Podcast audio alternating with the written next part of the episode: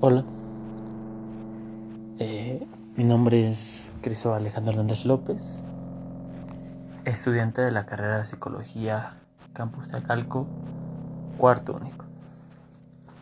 En este podcast eh, hablaré de la lectura de Hilder Espinosa, titulado Hacia una sociedad del conocimiento como emancipación. Y obviamente pues para poder comenzar con ese podcast y tomar una idea relevante de la cual para mí se me hizo muy interesante, las palabras claves serían sociedad como poder de emancipación. ¿Y por qué emancipación? Porque nosotros actualmente como sociedad buscamos esa lucha de poder, esa lucha de ser reconocidos internacionalmente en base a las tecnologías y es donde a veces uno como ser humano, como, como más bien como lo plantea el autor, que es la justificación del presente. Y es donde aquí yo quiero partir del punto, ya que pues tal vez no sé si utilizar la palabra lamentablemente, pero sí, sí, sí, sí es común.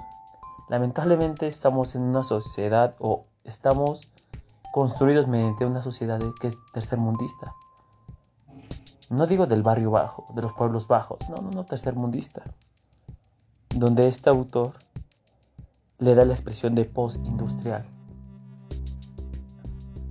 En otros libros, somos ciudades o, ajá, más que nada, sociedades industrializadas.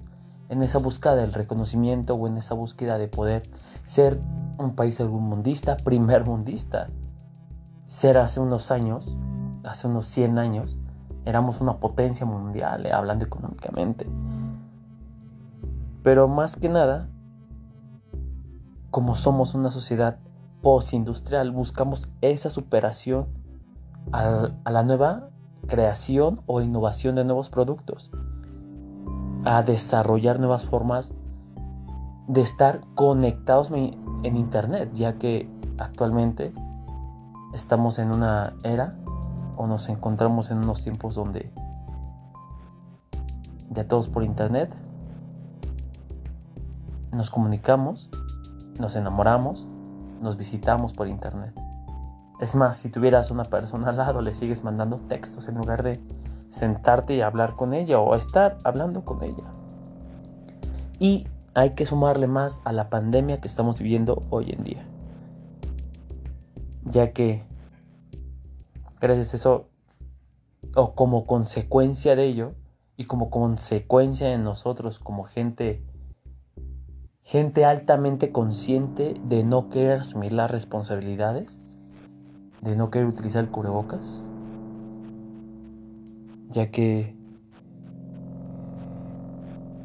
a veces da coraje, da coraje ya que pues en este siglo XXI, no hablo del siglo XX, sino hablo de este siglo XXI donde queremos estar globalizados, queremos tener una importancia, recalcando una importancia económica, una importancia mundial.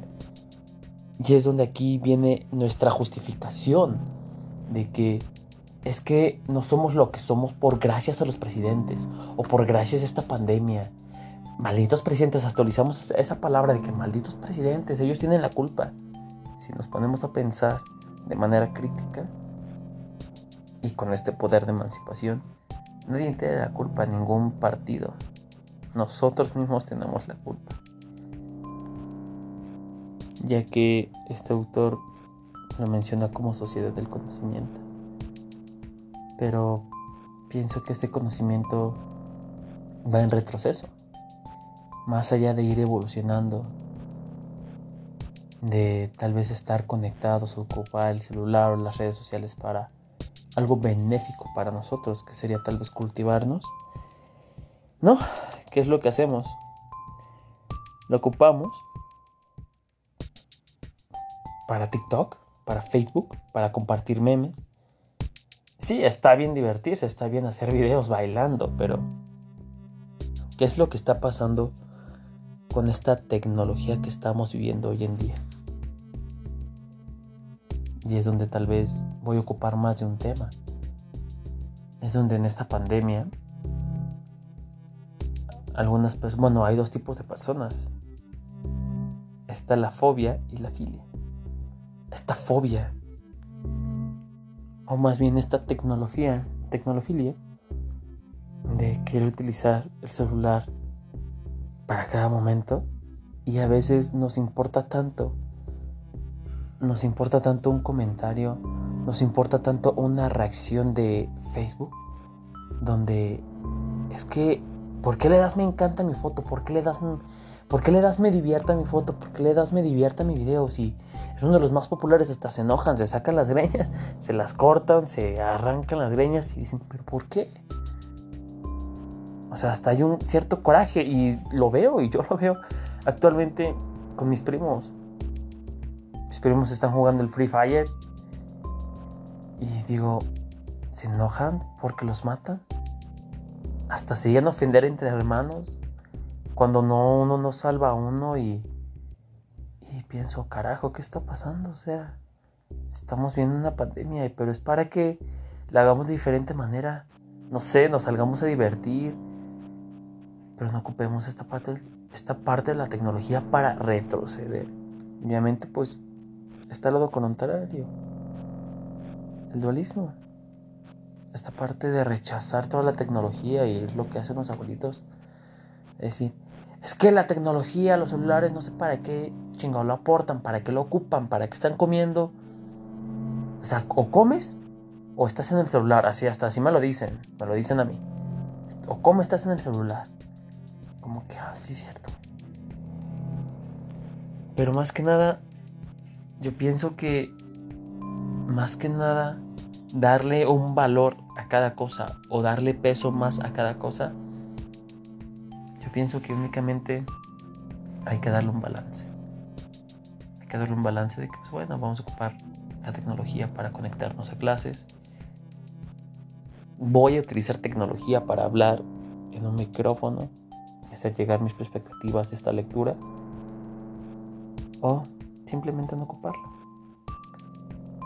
A veces no ocupar la tecnología es malo, a veces ocupar mucho la tecnología es bueno, entonces, ¿a dónde vamos? Y vuelvo a plantear, tener un balance, pero siempre y cuando cuestionarse y preguntarse y decir, a ver, aguanta, detente un momento, se supone mucho el celular, date tiempo. No siempre. Haz otras actividades, haz ejercicio en tu casa, sal a correr en las mañanas, en las tardes, no hay hora específica.